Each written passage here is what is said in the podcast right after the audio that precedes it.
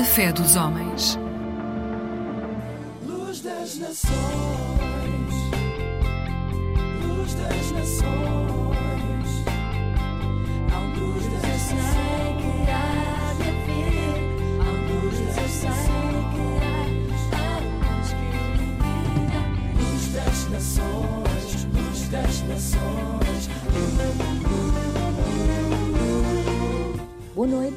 a mais um programa da Aliança Evangélica Portuguesa. Sede de Jesus.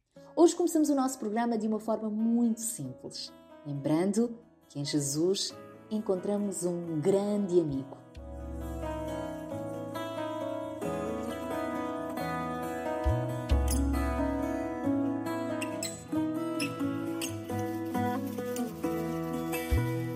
Maior amigo não há que aquele que nos dá a alegria de Jesus pela manhã.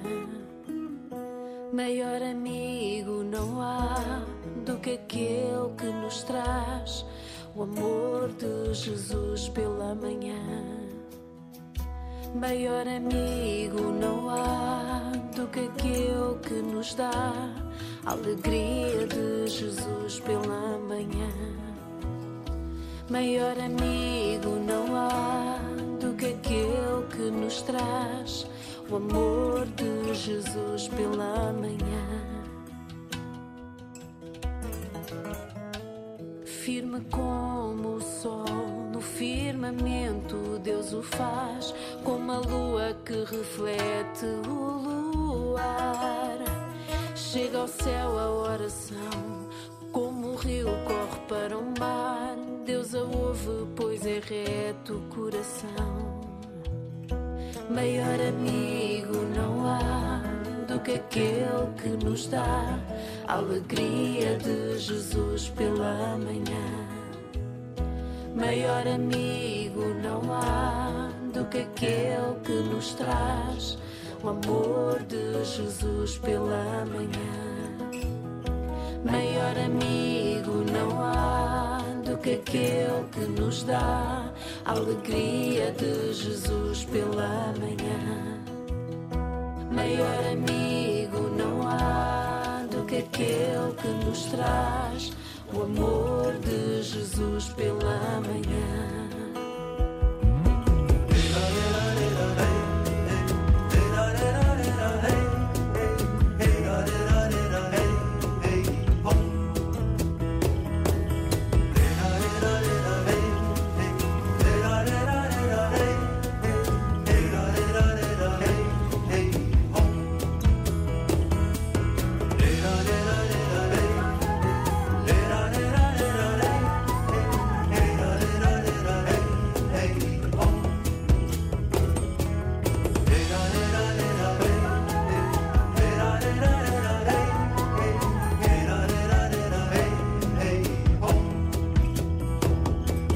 Como o sol no firmamento, Deus o faz, como a lua que reflete o luar. Chega ao céu a oração, como o rio corre para o mar. Deus a ouve, pois é reto o coração. Firme como o sol no firmamento, Deus o faz, como a lua que reflete o luar. Chega ao céu a oração, como o rio corre para o mar, Deus ouve, pois é reto o coração. Sabia que mesmo que esteja muito para baixo, mais abaixo ainda estão as mãos de Deus a segurá-lo? Jesus disse: Venham a mim todos os que estão cansados e oprimidos, e eu vos darei descanso. Eu vim para consolar os que choram e dar-lhes uma coroa de alegria em vez de tristeza. Se alguém tem sede, venha a mim e beba. Rios de água viva vão brotar do coração daqueles que creem em mim. Só Jesus pode dar a resposta à nossa sede espiritual que está dentro de nós. Então, aproveite os próximos minutos e faça desta música a sua oração. Opera um milagre em meu coração. Desperta-me para Eu quero ouvir tua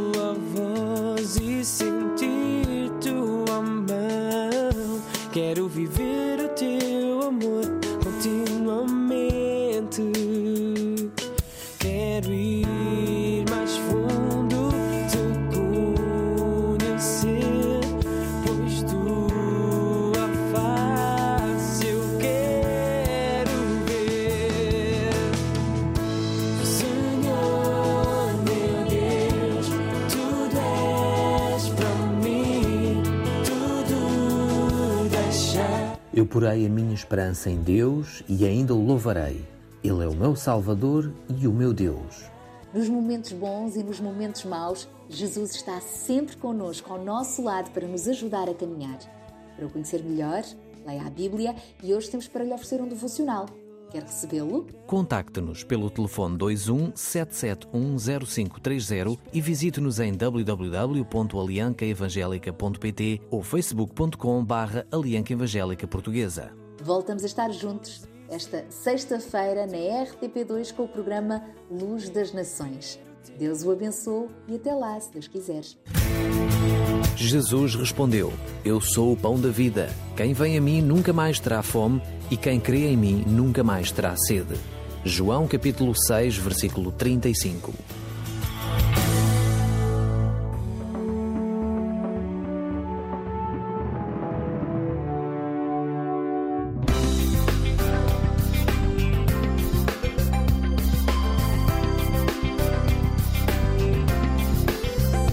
Eclésia Igreja Católica.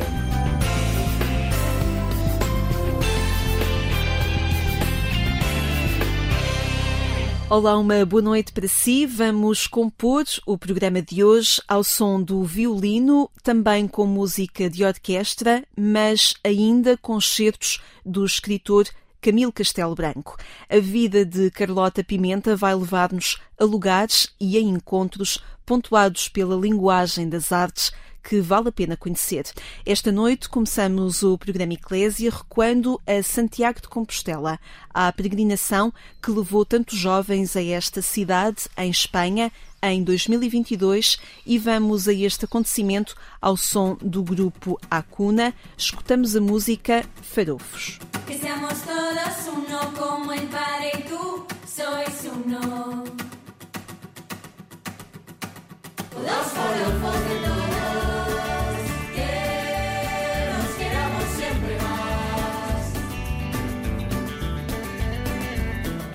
más. Por los que viven para mirarte y nada más.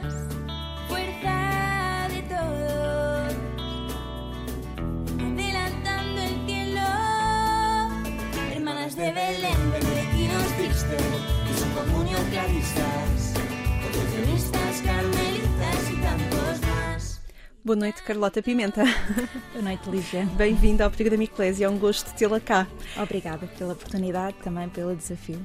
Começámos neste ponto da sua vida, ao som desta música do grupo Acuna e desta música Farofos.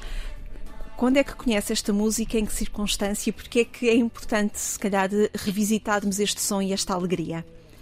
Bom, esta música surge no contexto da Peregrinação Europeia dos Jovens, de Santiago Compostela, na qual participei no ano passado. É uma música que nós ouvíamos muito durante hum, esta peregrinação. Hum, é também uma, uma música que é fruto também das próprias Jornadas hum, Mundiais da Juventude, porque este grupo Acuna nasceu hum, em 2013 na Jornada Mundial da Juventude do Rio de Janeiro. Ah, e portanto é de facto uma música, enfim, muito alegre e muito neste espírito de jornadas, não é? E que fala sobre este tema tão ah, importante que é a unidade e a diversidade. Aliás, a música convoca-nos a uma representatividade da Igreja muito grande, porque fala de vários movimentos, de vários carismas e que de alguma forma foi também convocada a estar presente com a música em Santiago de Compostela. É assim que recorda também esse momento.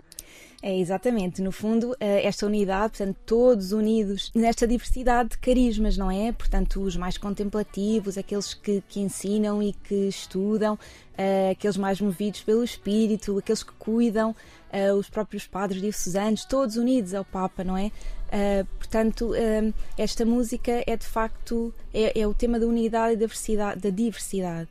E um, é engraçado porque ao ouvi-la também me lembro muito daquela imagem da, do jardim de Santa Teresinha, não é? Em que ela uh, fala da, da diversidade de flores e que todas as flores são, são importantes, são belas uh, da rosa, do lírio, da violeta, da margarida, todas são importantes, não é? Para compor a igreja. É, e também assim a igreja como este jardim uh, de Deus.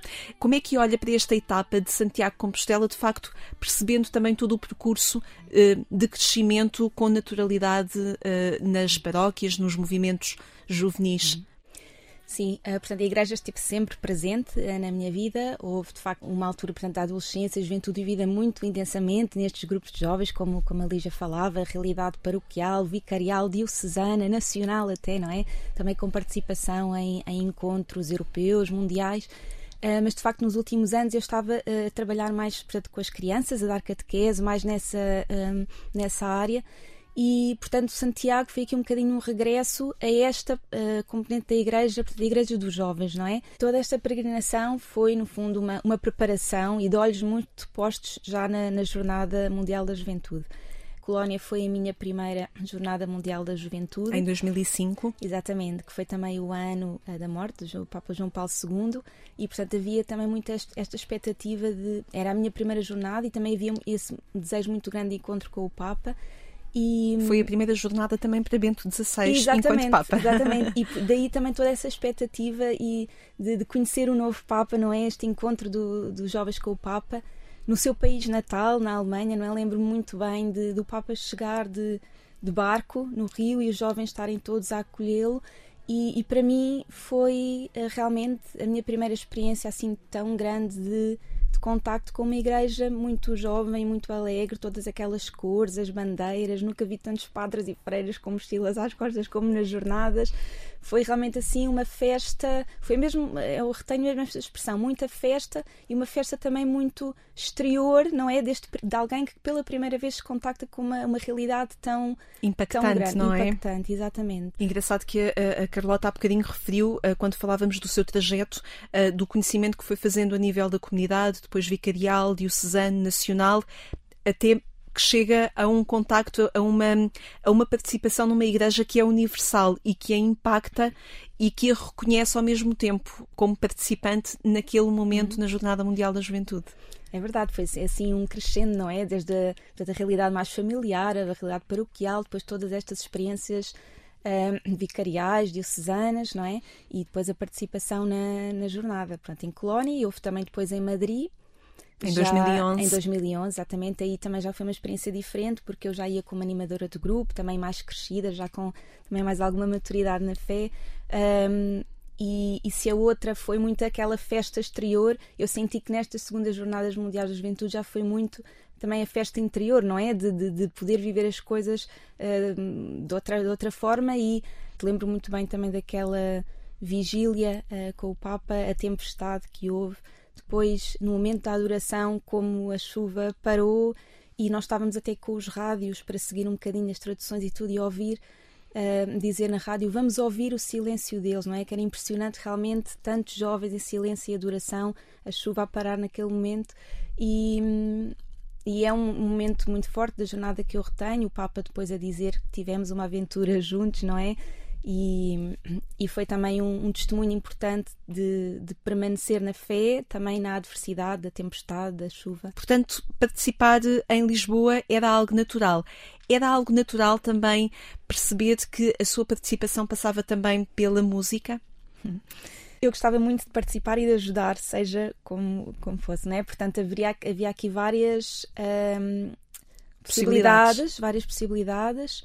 E, e, a música desde cedo que foi que foi uma, uma delas e acabou por se encaminhar de facto para aí não é por pela experiência de, de orquestra de estar a participar na orquestra que vai e... estar nos momentos celebrativos com o Papa Francisco Uh, exatamente, portanto, nos eventos e, centrais. Sim, uhum. eventos centrais, uh, eventos litúrgicos com o Papa Francisco, também com o Dom Manuel Clemente, que uhum. fará uh, a missa de abertura.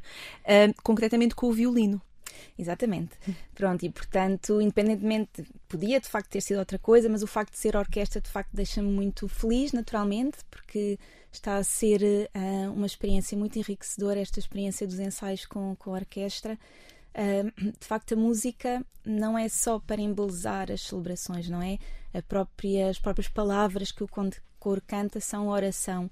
E eu gosto muito também do acompanhamento espiritual que está a ser feito uh, nos ensaios. Temos padres que nos estão a acompanhar. Nós também começamos sempre com, com a oração uh, oficial do coro, da, da orquestra, em conjunto, com a maestrina, com toda a equipa. Um, e depois também tem-nos sido proposto que em cada ensaio uh, reflitamos um pouco sobre a letra das músicas que vamos cantar nesse dia. E ao domingo também é feita a relação de, dessas letras das músicas que vamos ensaiar com o Evangelho. Uh, e portanto tem sido também um lugar de, de oração importante para conhecer também o repertório que vamos, que vamos interpretar e que, e que é ele próprio oração. Não é só executar uma tarefa, não é só executar uma missão que vos é confiada, é deixarem-se envolver por aquele significado também. É, exatamente, e tem sido um acompanhamento importante até para conhecer um bocadinho os santos da patronos das jornadas, uh, também o exercício de rezar o Magnificat muito perto de, da festa do dia da visitação, que isso aconteceu. Portanto, estas propostas de, de oração, de acompanhamento espiritual da orquestra e do coro têm sido muito importantes. Como é que tem sido este caminho uhum. já há vários meses? Sim, bom, tem sido também uma experiência diocesana muito forte, porque vêm pessoas de, de todos os pontos do país, não é? Que, que, se juntam neste fim de semana, porque acabam sempre por ser dois dias de, de ensaios intensos, um, e depois tem sido também muito uma experiência de, de testemunho, porque um, tem vindo também assistir algum, algumas pessoas envolvidas na preparação das jornadas, alguns padres, e aquilo que eles nos dizem é que é mesmo muito importante um, aquilo que já está a acontecer, não é? Uh, desvendar já um bocadinho do que é que vai ser, às vezes quando há este trabalho assim muito de bastidores. Um, mas depois o estar em contacto com, com a orquestra e com o coro e ouvir já o que é que vai ser cantado tocado é já antecipar um bocadinho sentir aquele cheirinho das jornadas. Portanto, esse também tem sido um testemunho importante para algumas pessoas que vão também ver. Depois nós um, terminamos sempre com uma, uma missa. Um, ao sábado à tarde, que eu acho que também é importante para a comunidade ver os jovens e passar esse testemunho também. Portanto, não é um trabalho isolado, é um trabalho de conjunto sentem-se acompanhados e acadinhados pelo trabalho e pelo esforço que estão a fazer. Sim, muito. E é de facto uma entrega muito grande de, de todos, da equipa organizadora, dos próprios participantes no coro e na orquestra, porque são fins de semana muito trabalho muito intenso e depois os jovens voltam às casas, vão estudar para os exames, quem trabalha vai trabalhar e teve o fim de semana todo ali. É de facto uma entrega muito grande mas é, é de facto por uma, uma razão muito boa e nós estamos. É um ambiente é, é de facto de grande alegria muito saudável, sim. Vamos então a esta música uh, e a este som que marca a vida de Carlota Pimenta. Este som do violino, vamos oferecê-lo a quem nos acompanha nesta, nesta noite, uh, num diálogo entre o violino e o piano. Uh, vamos escutar o primeiro andamento da Sonata Primavera de Beethoven, mesmo possivelmente não vamos ouvir o primeiro andamento todo, mas vamos perceber aqui o cruzamento que dois instrumentos musicais nos permitem e nos convidam a entrar neste, neste som que marca a vida da Carlota Pimenta, nossa convidada este, esta noite no programa Eclésia.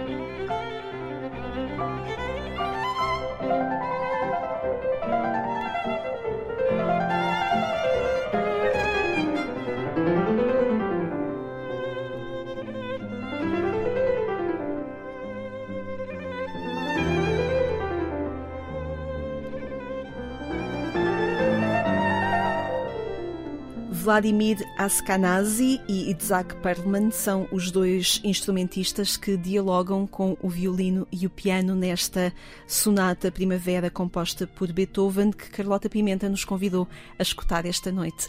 Que sensibilidade é esta que o violino nos oferece e que sensibilidade é esta que o piano também nos oferece, construindo aqui um diálogo tão harmonioso e que nos envolve? Bom, esta música, a Sonata Primavera, é uma música um, da qual eu gosto muito. Um, um, também porque me traz muitas boas memórias de, do meu percurso musical. De facto, esta, esta melodia é muito primaveril mesmo, é muito fresca. Mas eu também uh, escolhia precisamente por causa desse diálogo de um para um, do violino e do, e do piano, não é? Este equilíbrio uh, entre os dois.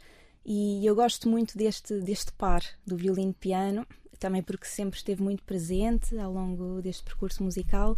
A sua especialização e... é em violino. É, a Carlota fez uh, um percurso de licenciatura, uh, instrumentista de orquestra e fez também uma especialização em violino, penso que na Academia Nacional Superior de Orquestra. Exatamente, a especialização em violino. Sim. E o violino, que sensibilidade é que nos oferece? Quando os meus alunos, às vezes assim na primeira aula, quando eu apresento o violino, eu gosto muito de começar por sublinhar que, que o violino é feito com materiais naturais, não é? Portanto, é um, quase um instrumento da natureza, não é? A madeira, as crinas do cavalo, a resina que se põe no arco. E, e, isso também faz com que o violino seja de facto um instrumento muito sensível até às próprias uh, mudanças de temperatura e, e depois uh, principalmente a complexidade uh, e a unicidade do som do violino, não é? O, o, a maneira como, como nós tocamos, a velocidade do arco, a pressão que fazemos no arco, próprio vibrato, as dedilhações, tudo isso influencia o som do instrumento e faz com que, de facto, o instrumento, o som do violino seja um, um som uh, único. Pois eu gosto muito também da versatilidade do instrumento, não é? é um instrumento muito versátil, até pela própria maneira como pode ser tocado. Geralmente tocamos com o arco, mas também podemos tocar em pizzicato, portanto, dedilhando, oh, não é? Dedilhando. Exatamente. Também, eh, muito pontualmente, não acontece tanto, mas também até com a vara da, do arco, um, ehm, com a parte da madeira. Uh, e depois é um instrumento que de facto se adapta a muitas uh, situações. Geralmente é utilizado na música clássica, mas também naturalmente noutros estilos musicais, também é música popular, folclórica, até a própria música rock, enfim, é muito versátil o violino. Depois também há, uh, também se associa muito a esta questão do virtuosismo, não é? Portanto, um, um, instrumento uh, na família dos instrumentos de cordas é aquele mais pequeno, uh, também pelo som muito, muito agudo, muito vibrante e a expressividade, não é? Uh, a questão da expressividade é, é, é importante é para importante. si. O violino pode ser esse, esse instrumento de oração para si também? Sim, naturalmente. Eu, aliás, esta relação da, da, música com a fé, não é? Sempre esteve muito presente no próprio levar o violino para o grupo de jovens, uh, também o tocar pontualmente no coro. Um, de facto, sempre houve assim muito diálogo entre, entre a música e a fé, e continua a haver hoje em dia muito também usar o violino na, nas orações, como forma de oração, sim. E como surge Camilo Castelo Branco no seu percurso? Porque é também uma área da sua especialização nestes estudos que foi fazendo em torno da língua portuguesa. Exatamente, portanto, a minha formação de línguas e literaturas Camilo surgiu uh, percurso natural, portanto já participava em alguns projetos, mesmo durante a licenciatura, relacionados com Camilo e, portanto, acabou por ser o, seguimento natural.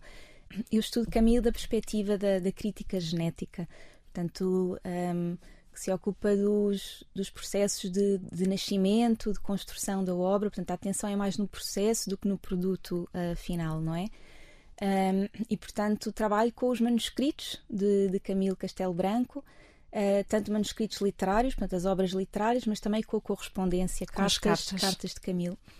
E, e, de facto esse contacto com a própria escrita do, do, autor, com as hesitações, com as emendas, tudo isso nos abre novas perspectivas de análise, de conhecimento da obra literária, mas também de conhecimento do próprio autor, as práticas, os processos de escrita uh, de Camilo Castelo Branco. A Carlota trouxe-nos dois excertos pequenos uh, das cartas que, de Camilo Castelo Branco. Eu vou-lhe pedir para ler esses pequenos excertos. Se Deus me desse oito dias daqueles em que eu, há oito anos, escrevia um romance em duas semanas, este agradável trabalho iria rápido.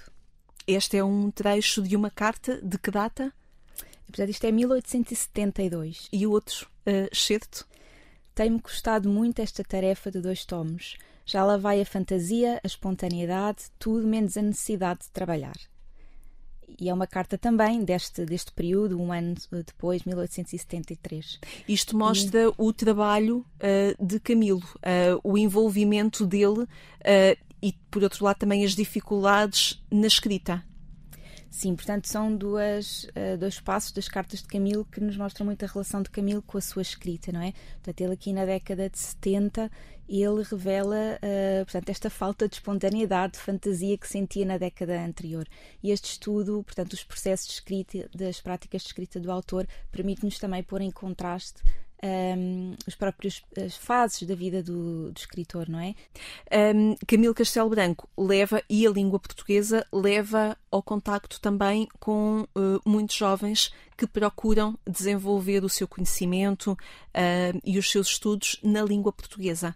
Eu tenho, portanto, contactado com também um público muito diversificado de, de jovens, porque um, eu, eu, portanto, ensino o português quer como língua estrangeira, quer também como uh, português para os alunos portugueses. Tem sido de facto muito, muito rico, muito enriquecedor para mim. Trabalhei muitos anos com um público de alunos de Macau. depois também uh, que vinham fazer, portanto, assim, um ano de preparação para depois fazer a licenciatura em português. Portanto, Estamos a falar importante. no universo da Universidade Católica Portuguesa, não é? Exatamente, sim. Também a experiência de ter trabalhado com, pontualmente com refugiados afegãos, portanto, toda esta uh, diversidade uh, cultural uh, tem sido para mim um lugar de, de, aprendizagem. A língua portuguesa ajuda a criar uma empatia entre as uhum. pessoas. Sim, são também necessidades muito diferentes, não é? Alunos que de facto aprendem o português, já vêm com um nível de português mais avançado e porque vão fazer os cursos em português, em Portugal, não é? Uh, outros alunos eh, para quem o contacto com a língua portuguesa é mais uh, pontual, apenas um semestre, que é muita curiosidade de conhecer a língua e a cultura. Outros alunos, eh, como o caso dos refugiados, para quem aprender o português é mesmo uma urgência para arranjar um trabalho, não é? Uh, portanto, há também relações com a língua portuguesa uh, e necessidades diferentes uh, conforme estes, estes alunos. E tudo isso tem espaço numa sala de aula? Sim, e eu gosto muito também desta ideia de, da abertura a estas outras culturas. Eu, quando, principalmente com estes alunos de Macau, com quem trabalhei tanto, tanto tempo, sentia mesmo esta, esta necessidade e este prazer de, de, ler e de conhecer mais sobre a cultura deles e depois naturalmente com todos os outros alunos com quem eu trabalhava, porque eu penso que esta abertura à perspectiva do aluno, é o partir da cultura deles para depois aprender também a nossa língua e a nossa cultura, é de facto a melhor forma de, de comunicar, não é? De, um... Aí o trabalho de um professor concretiza-se também. Sim, eu acho que e faz muito parte também desta empatia, não é? Também dar espaço ao aluno na sala de aula e para, para poder também apresentar na sua própria sensibilidade. Isto também com, com os alunos portugueses, eh, naturalmente acontece. Eu gosto muito com os alunos de língua estrangeira, dar-lhes também espaço de forma muito espontânea para eles próprios também partilharem.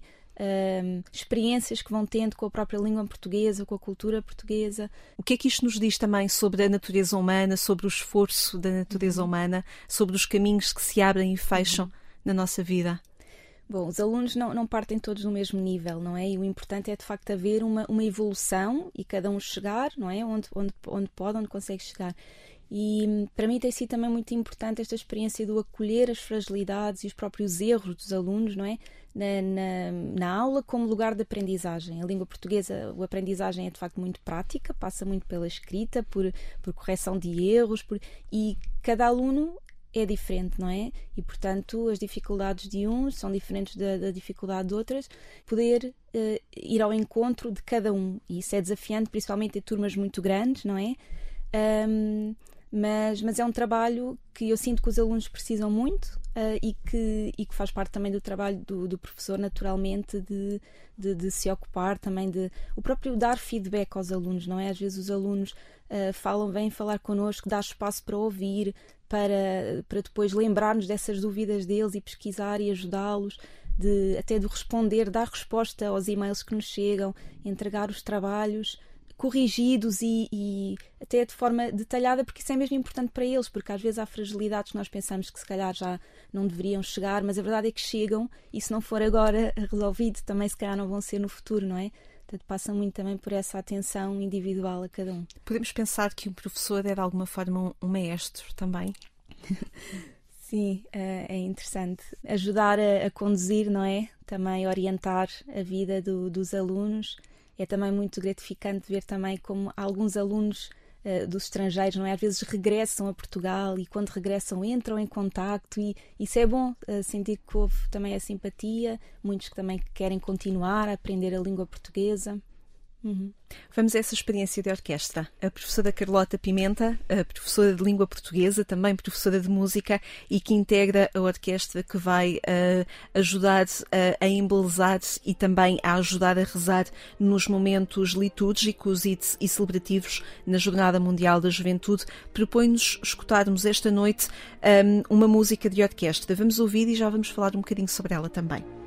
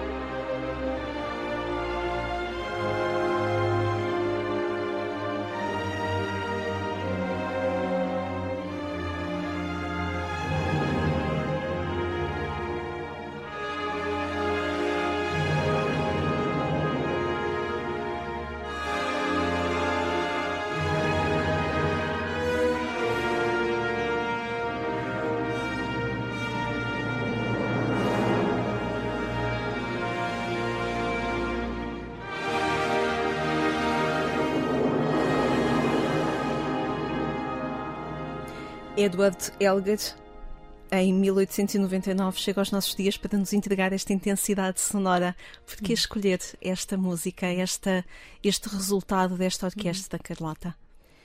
Bom, esta é a variação número 9, Nimrod, uh, das variações Enigma, de, de Elgar.